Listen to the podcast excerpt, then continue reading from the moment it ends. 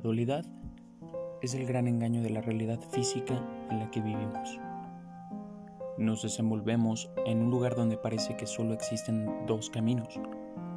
Y esto es desde lo más básico, tal como decir sí o no, malo o bueno, o arriba y abajo.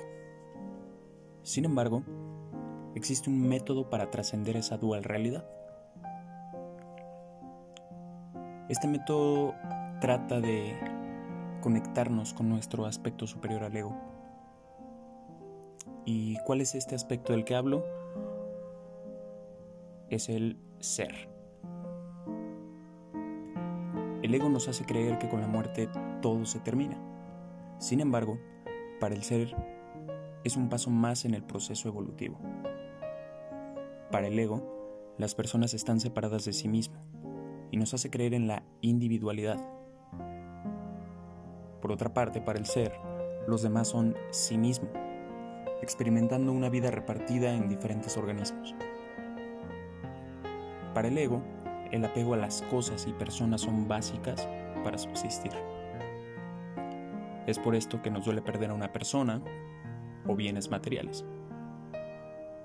El ser, en cambio, sabe que nada le pertenece porque todo está en continuo cambio y movimiento. Está de más decir que cuando abandonamos este plano terrenal, no podemos llevar nada de él con nosotros. Y bueno, cuando entendemos esto, comienza un proceso. Dicho proceso es bautizado por múltiples iconautas y tradiciones místicas como la muerte mística o muerte del ego.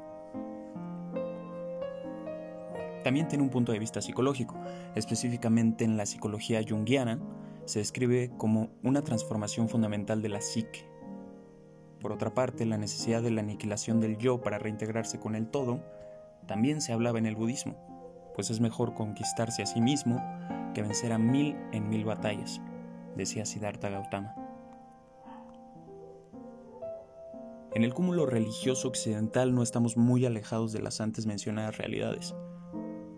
Cristo, por ejemplo, dijo a sus discípulos que si alguno quería ir en pos de él, tenía que negarse a sí mismo, tomar su cruz y seguirlo.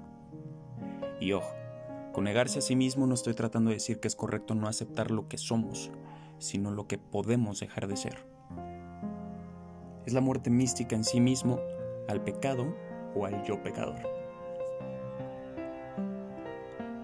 Poner sobre la mesa diferentes perspectivas nos hace darnos cuenta de que ninguna creencia esté equivocada. Más bien están adecuadas a diversos factores culturales y de entorno social y natural. Actualmente creo que toda creencia tiene una pequeña parte de la verdad, como si se tratase de las piezas de un rompecabezas que al emonarlo nos acerca un poco más a conectar y reconocernos en los demás de manera natural. En fin. La recomendación musical de esta noche es Black Sun on the Horizon de Gunship Fit Gretsch. Em, si desean escucharla, espero que la disfruten. Gracias por escucharme. Los quiero. Bye.